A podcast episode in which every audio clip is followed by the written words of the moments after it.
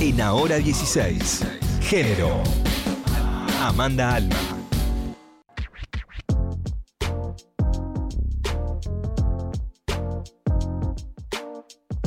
Muy bien, y si bien ya la habíamos recibido, formalmente le damos la bienvenida ahora sí en su columna Amanda Alma, que está sentada con más, nosotros. sí, sí, sí, Ah, está haciendo horas extra. Estaba acá, me quedé con lo que decía María, me voy así como un poco No, está como vieja bueno. refunfuñona. Podemos hacer muchas reflexiones y las vamos a hacer. Sí, Por ahí nos podemos tomar un ratito ahora, eh, más tarde para, para volver sobre esto porque me interesa. eh, pero bueno, vamos a ir ahora con, con Amanda, que también trae sus temas para compartir con nosotros. Sí, porque no solamente cumple años el Duki y Messi, sino que hoy es un aniversario, el primer aniversario de la aprobación de la ley de cupo laboral travesti trans Diana Zacayán, Luana Berkins. Y bueno, un poco también queríamos traer ese cumpleaños, que es muy importante porque estamos en el mes del orgullo. La semana que viene es Stonewall, que es el Día Internacional del Orgullo. Y además en Argentina es la Marcha Nacional contra los Travesticidios.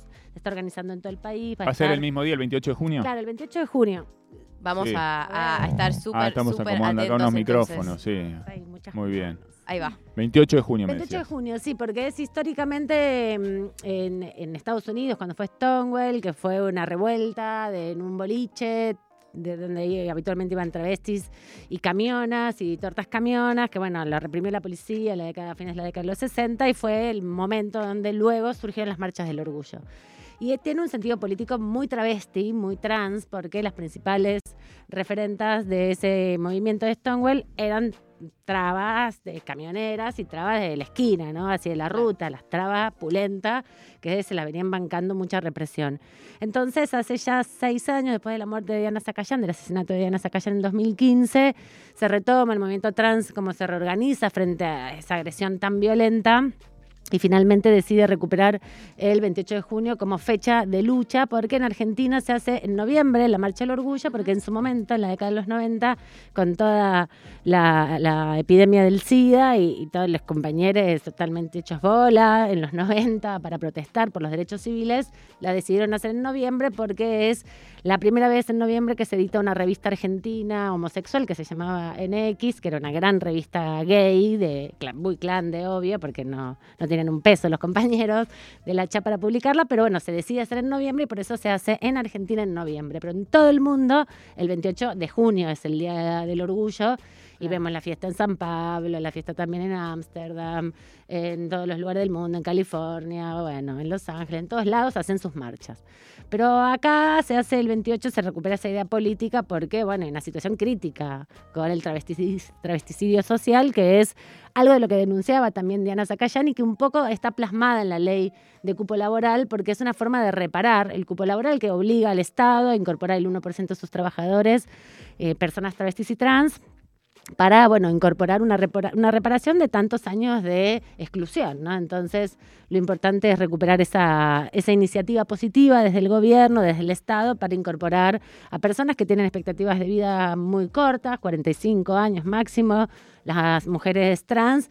Y los varones trans estamos ahí viendo también, conociendo, ¿no? Porque es un colectivo súper invisibilizado y súper infantilizado. Lo que pasa en general también con las disidencias sexuales es esa infantilización, ¿no? Es una etapa, total, van a morir jóvenes, como que hay que hacer todo un trabajo así de cuidado, como si fueran de terciopelo y no como Claro. sujetos activos.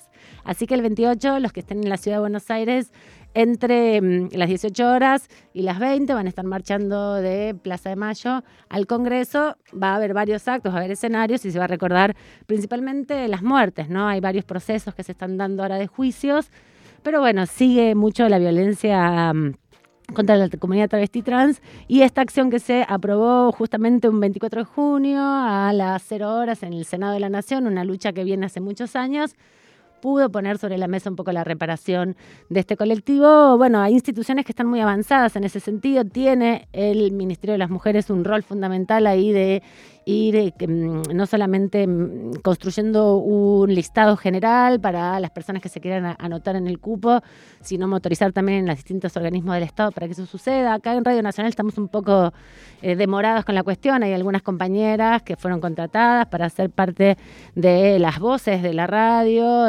en en La Rock, pero también, por ejemplo, en Salta, en San Luis, en Córdoba, hay varias compañeras, pero bueno, todavía falta ese paso que establece la ley que sean planta permanente que sean parte del plantel laboral. Pero empieza a funcionar de esa manera el cupo a un año de su aprobación, que eso es lo más lo más importante.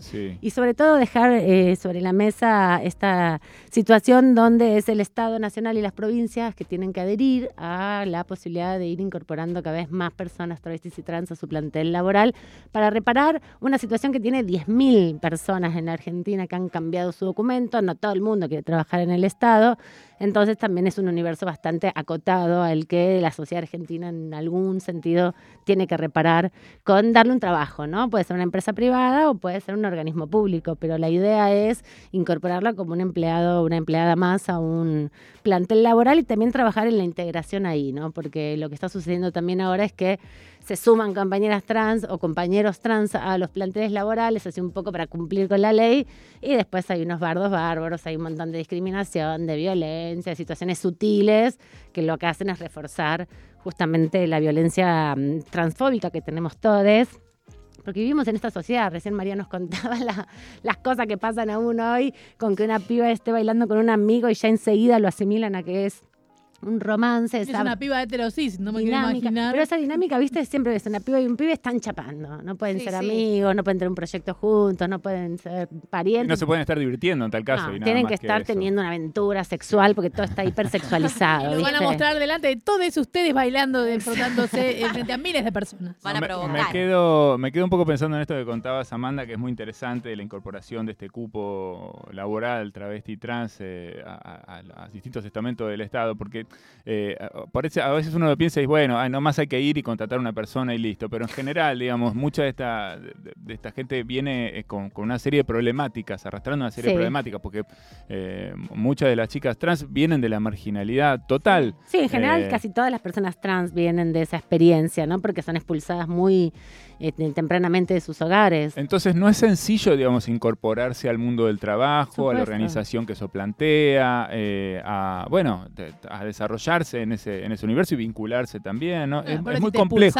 terminaste en cualquier lado, en una pensión, eh, no pudiste terminar el secundario, hay un montón de cosas a las que no pudiste acceder y tus posibilidades después de conseguir un trabajo se, van acotando también. Digo que no es solo contratar, sino también es acompañar, ¿no? Pero también lo que pasa, les voy a decir que también es, sorprendente, son las propias personas eh, heterosexuales o cisgénero en general, pero también las personas heterosexuales que por ahí no tienen ningún contacto con una persona trans en su vida, visto una persona trans, empiezan a tener miedo. No, no, que no se vaya antes porque la van a echar del trabajo si se va cinco minutos antes. Entonces, vos quedaste hasta el final de tu horario porque como nunca tuviste un trabajo no te podés ir antes. O a qué baño van a ir, al de mujer, al de varón. Todas esas cosas que empiezan la incomodidad del cisgénero, la incomodidad de justamente la corrección política, donde en definitiva no se trata solamente de eh, celebrar un cupo, sino de transformarnos a nosotros mismos. ¿no? Cuando una compañera se incorpora al plantel laboral de una empresa, y de un organismo público le transforma la vida a esa compañera, pero cuanto más compañeras hay, le transforma la vida a toda la comunidad.